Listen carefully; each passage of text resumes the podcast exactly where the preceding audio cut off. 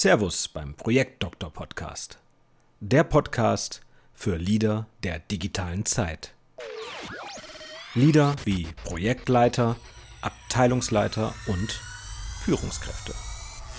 Auf dem Weg zur Top-Führungskraft. Servus, hier ist wieder Ronald Hanisch. Immer wieder treffe ich auf Führungskräfte, die verzweifelt sind, da die Ergebnisse nicht stimmen. Tja, es hat sich halt einiges geändert in den letzten Jahren. Ganz besonders für Führungskräfte. Ja, in diesem Beitrag gibt es Infos dazu, welche Aufgaben Führungskräfte heute haben. Dazu benötigt es aber eine Herleitung, wie der Weg des Arbeitens, also so wie wir es heute kennen, wie das eben zustande gekommen ist. Ja, lass uns gleich loslegen. Es ist jetzt ungefähr so 150 Jahre her, da hat das Industriezeitalter begonnen, also das erste Mal das strukturierte Arbeiten und auch das Kontrollieren von Ergebnissen. Tja, Arbeiter und Vorgesetzte arbeiten an festgesetzten Orten zu festgesetzten Zeiten an festgesetzten Aufgaben. Ja, und das hat bis vor wenigen Jahren noch richtig gut funktioniert. Jetzt auch wenn 150 Jahre lang her ist, die Veränderungen, die wurden ja immer kürzer. In kürzeren Abständen sind ganz neue Herausforderungen auf uns eingeprasselt.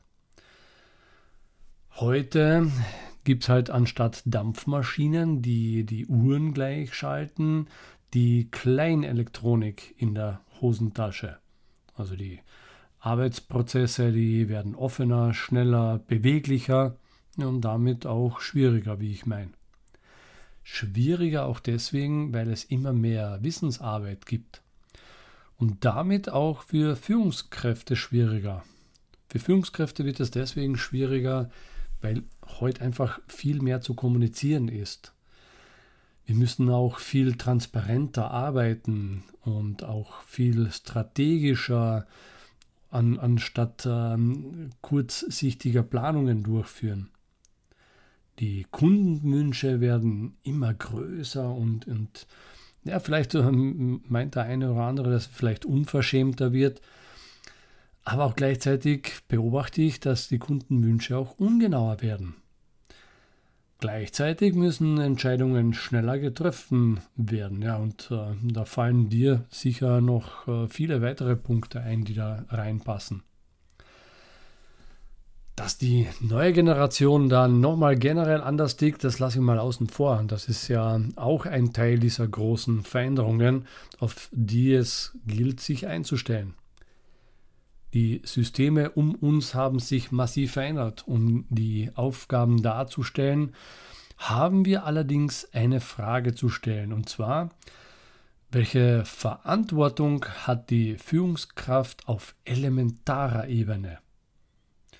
Und auf elementarer Ebene das Ganze ähm, auf den Punkt gebracht, hat eine Führungskraft genau drei Verantwortungen. Und zwar die Verantwortung gegenüber dem Unternehmen, dann die Verantwortung gegenüber dem Mitarbeiter und die Hauptverantwortung allerdings gegenüber sich selbst. Und mit den Verantwortungen können wir auch jetzt die Aufgaben herleiten. Und dazu gehören folgende fünf Punkte. Das erste ist der Punkt Ziele. Ziele haben, Ziele vorformulieren. Also da gibt es ja auch einen Podcast darüber zum Thema Erschaffungskompetenz und der Veränderungskompetenz. Zu den Zielen gehört auch das Ziele mit dem Team auszuarbeiten.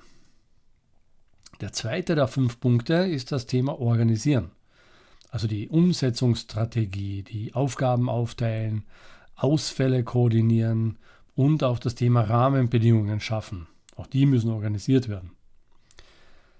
Der dritte von fünf Punkten ist das Thema Entscheiden. Tja, da benötigt es auch, dass eine gewisse Fehlerkultur zugelassen werden muss. Möglichkeiten müssen sich aufzeigen lassen, also auch von den Kollegen, dann die Vor- und die Nachteile mit dem Team abwägen und letztendlich muss eine Führungskraft die Entscheidung treffen. Der vierte der fünf Punkte ist kontrollieren. Ja, kontrollieren, um zu steuern und nicht um Mitarbeiter zu kontrollieren. Das ist da fehl am Platz. Kontrollieren, das kann man in Projekten als das Big Project Picture beschreiben, also als Führungskraft das Big Project Picture darzustellen, um darüber zu kontrollieren, wo man in Projekten steht. Da müssen die Zwischenergebnisse geprüft werden und mit äh, der ursprünglichen Planung auch gegenübergestellt werden. Ja, last but not least, der fünfte der fünf Punkte, die hier äh, dazugehören, fordern und fördern.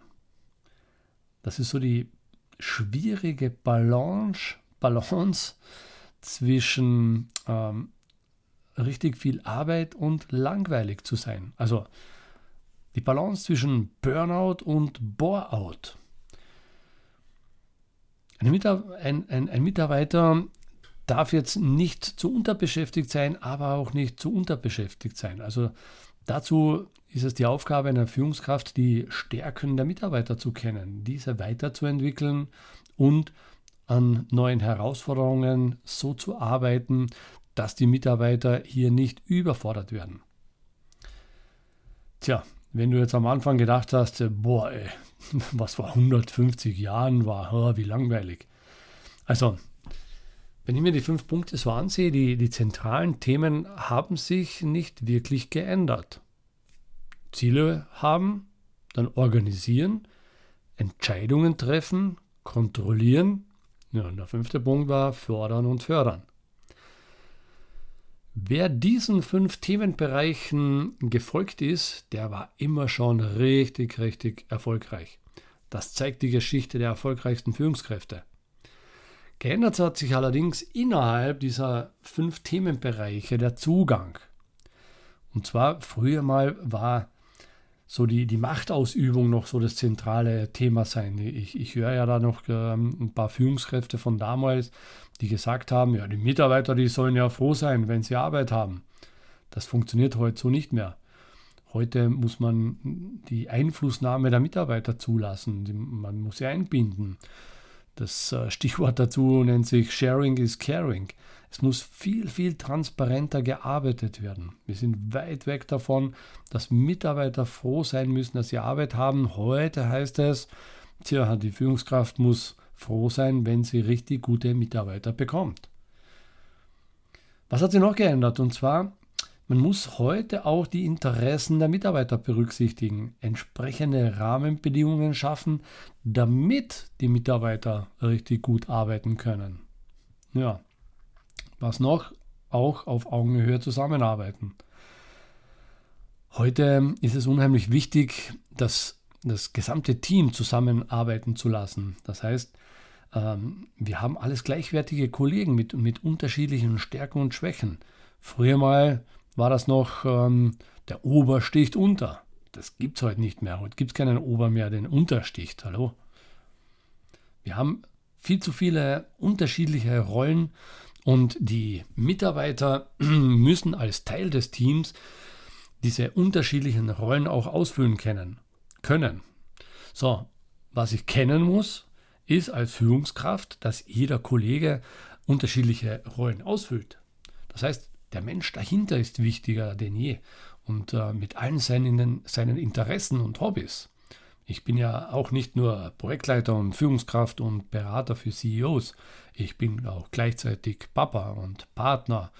Und ähm, meinen, meinen Hobbys, wenn ich jetzt Volleyball spiele, dann bin ich derjenige, der, äh, keine Ahnung, mal den, den Block macht oder äh, in der Annahme steht. Also unterschiedliche Rollen. Unbedingt darauf eingehen. Nur so gewinnst du auch das Vertrauen und mit dem Vertrauen bekommst du bessere Leistung. Mit besseren Leistungen laufen die Projekte erst richtig gut. Und klar, wenn die Projekte richtig gut laufen, hast du weniger Stress und dann bist du erfolgreich. Punkt.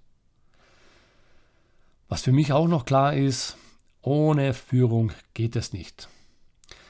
Vielleicht kennst du noch diese Debatte, das, das ist jetzt vielleicht schon 10, 15, vielleicht schon 20 Jahre her. Da kam das Thema Schwarmintelligenz auf, also das, äh, das Team ohne Führung arbeiten zu lassen. Beziehungsweise meine Überlegung war damals, wer entscheidet denn dann überhaupt?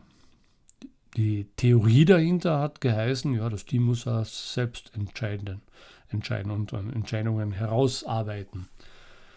Ich habe ähm, für mich herausgefunden, dass Teams immer Führung benötigen.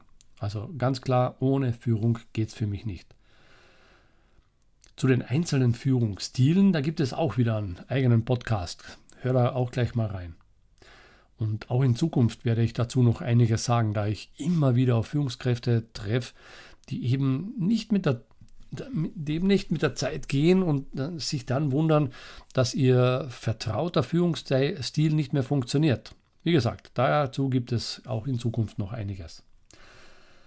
Ja, zum Abschluss nochmal die fünf Punkte, die eine Führungskraft als Aufgabe zu bewältigen hat. Erstens Ziele haben, zweitens organisieren, auch so das Thema Empowerment gehört dazu. Drittens entscheiden, Entscheidungen treffen. Viertens kontrollieren im Sinne von Steuern, Achtung. Fünftens fordern und fördern. Tja, das war's zum Thema. Diese Aufgaben hat eine erfolgreiche Führungskraft von heute. Ich wünsche dir ein gutes Gelingen beim Umsetzen und natürlich weiterhin viel Spaß. Hat dir die heutige Folge gefallen? Was nimmst du für dich mit und wie konnte dir der Projektdoktor heute helfen? Mit welchen Aussagen konnte Ronald Hanisch dich heute überraschen und begeistern? Melde dich direkt bei ihm zurück, schreibe ihm und sende ihm dein Feedback. Besuche die Social Media Seiten, abonniere den YouTube-Kanal und stöbere durch seine Vorträge. Und wenn du magst, bestelle sein Buch Das Ende des Projektmanagements. Obwohl, das ist ohnehin schon ein Bestseller. Viel Erfolg in deinen Projekten, in und mit deinem Unternehmen und vor allem im Leben.